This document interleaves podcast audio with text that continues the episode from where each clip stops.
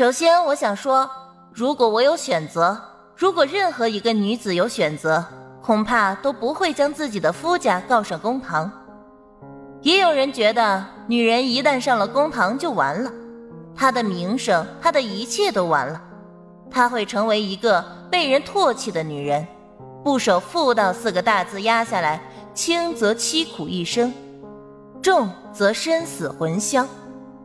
好，那我为什么要站在这里状告我的夫家呢？因为我无路可退，别无选择，要么拼着一条命和张家鱼死网破，让所有人都看清楚张家的真面目；要么我闭上嘴，乖乖做张家的少奶奶。那么等待我的。将会是无声无息的死在张家的后院。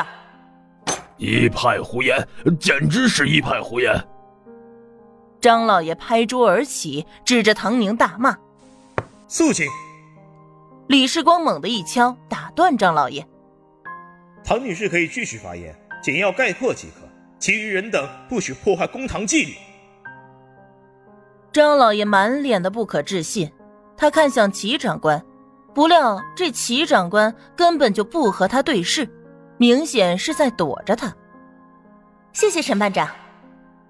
闲话少叙，既然张老爷情绪不稳定，那我就长话短说。张老爷的嘴巴张了张，又被身旁的儿子扯了一下，最终还是憋住了，只是气得面孔紫胀。难道这些人都是瞎子不成？任由这个不守妇道的女人胡说八道？金南的父老乡亲比我年长的，想必都还记得，我嫁到张家的时候，嫁妆从城南走到城北，这个事情全金南县的人都可以作证。这里是我的嫁妆单子，请审判长和各位陪审团过目。他话音刚落，这门外被他点到名的父老乡亲们可就激动了。嘿，说这个我可就精神了呀！当初我可是亲眼所见的，好家伙，真真是戏文里的十里红妆呀！我亲舅舅家的邻居就是抬嫁妆的，那叫一个沉，前面的进了张家，后面的还没出唐家大门呢。当初给了三倍赏钱，咱们全金南头一份儿。我倒是没亲眼见，听我娘说没见过那么疼闺女的。不过唐家就她一个闺女，多点陪嫁也是应当的。谁让她爹是上门的呢？要我说，这事就是后来他爹不地道，坏了规矩。厚厚的一叠嫁妆单子，在李世光和各路陪审团的手中都过了一遍。最终来到了齐长官和他身边的上级官员手里。这么疼女儿的可不多见。那官员略略翻了一下，有点感慨。齐长官连忙陪笑：“您不知道，唐女士家是这么个情况。”简单的把唐家的情况给官员科普了一下，那官员点点头，表示理解。唐宁给了大家一个消化的时间，继续说道：“其实当初我娘给我的陪嫁，折算成现在的大洋来说，大约有十万。”刚刚才议论完的民众，轰的一声，像是油锅里倒了一瓢水似的，那叫一个火花四溅。十万大洋啊！京南的财政现在一共才多少钱？更不用提那些围观的百姓了，一两块钱大洋就能过上一个月，这十万是多少啊？而刚刚看过嫁妆单子的陪审团，虽然心底里有数，可是听到具体的数额，还是忍不住唏嘘。千万不要小看女子，小看女子往往会遭到反噬。这不，要不是有着大笔的嫁妆。这张唐氏能腰杆子这么硬？律法规定，女子的嫁妆归自己所有，哪怕和离了也能带走。我的嫁妆不怕大家笑话，都被公婆私自挪用了。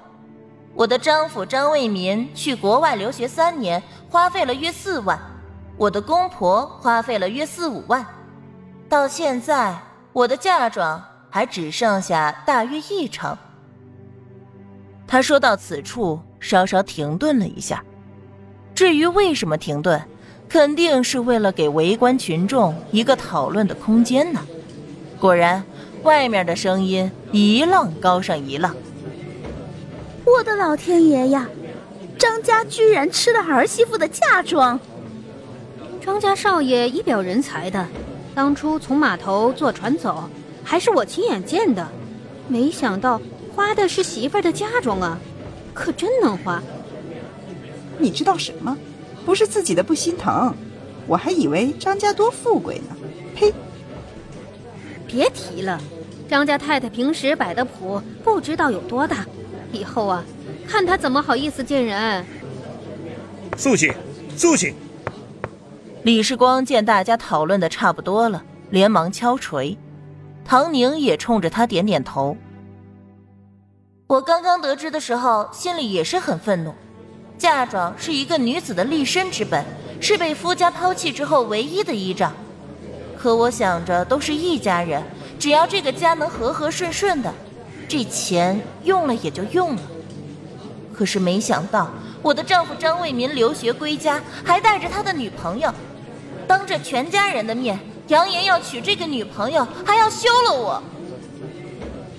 他一边说着，脸上显露出一丝哀伤。这一切都被记者忠实的记录了下来。那些新闻嗅觉敏锐的记者们，大概已经明白是什么样的故事了。君既无情，我便休。只是我自认并无过错，为何要被休弃？我在和他商议之后，两人达成共识，双方和离。这里是我的丈夫张卫民亲自写下并且签名盖章的和离书，上面也有我的签名和手印，请诸位大人过目。唐宁又拿出和离书交给秘书，让秘书转呈。李世光看了看，点点头，又给陪审团挨个看。